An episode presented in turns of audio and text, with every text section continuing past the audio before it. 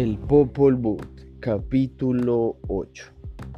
Contaremos ahora la derrota de Zipanak por los dos muchachos Hunampu e Ishbalanque. Ahora sigue la derrota y muerte de Zipanak cuando fue vencido por los dos muchachos Hunampu e Ishbalanque. El corazón de los dos jóvenes estaba lleno de rencor porque los 400 muchachos habían sido muertos por Zipaná, y este solo buscaba pescados y cangrejos a la orilla de los ríos, que esta era su comida de cada día.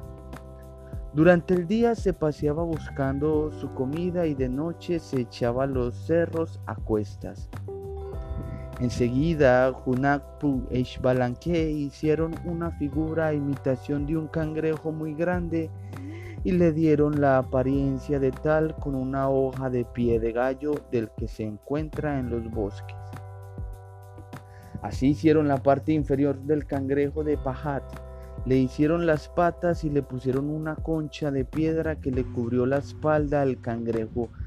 Y luego pusieron esta especie de tortuga a pie de un gran cerro llamado Meawan, donde lo iban a vencer a.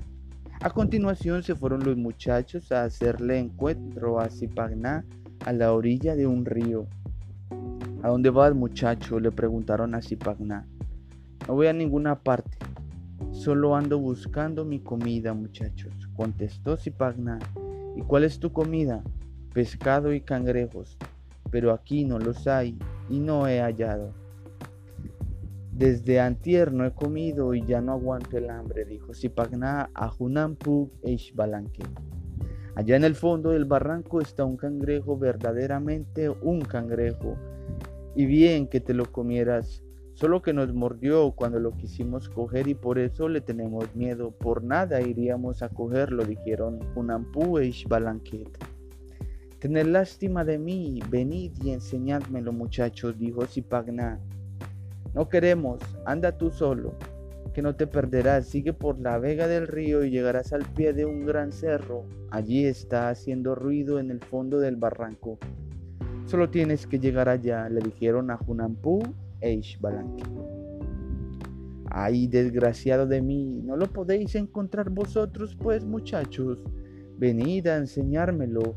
Hay muchos pájaros que podéis tirar con la cerbatana y yo sé dónde se encuentran, dijo Zipagna. Su humildad convenció a los muchachos y estos le dijeron, pero de veras lo podrás coger, porque solo por causa tuya volveremos. Nosotros ya no lo intentaremos porque nos mordió cuando íbamos entrando boca abajo. Luego tuvimos miedo al entrar arrastrándonos, pero en poco estuvo que lo cogiéramos. Así pues, es bueno que tú entres arrastrándote, le dijeron. Está bien, dijo Zipagná. Y entonces se fue en su compañía y llegaron al fondo del barranco y allí tendiendo sobre el costado estaba el cangrejo mostrando su concha colorada. Allí también en el fondo del barranco estaba el cangrejo de los muchachos. Qué bueno, dijo entonces Zipagná con alegría. Quisiera tenerlo ya en la boca y era que verdaderamente se estaba muriendo de hambre. Quiso probar a ponerse de bruces. Quiso entrar, pero el cangrejo iba subiendo. Salióse enseguida y los muchachos le preguntaron, ¿lo cogiste?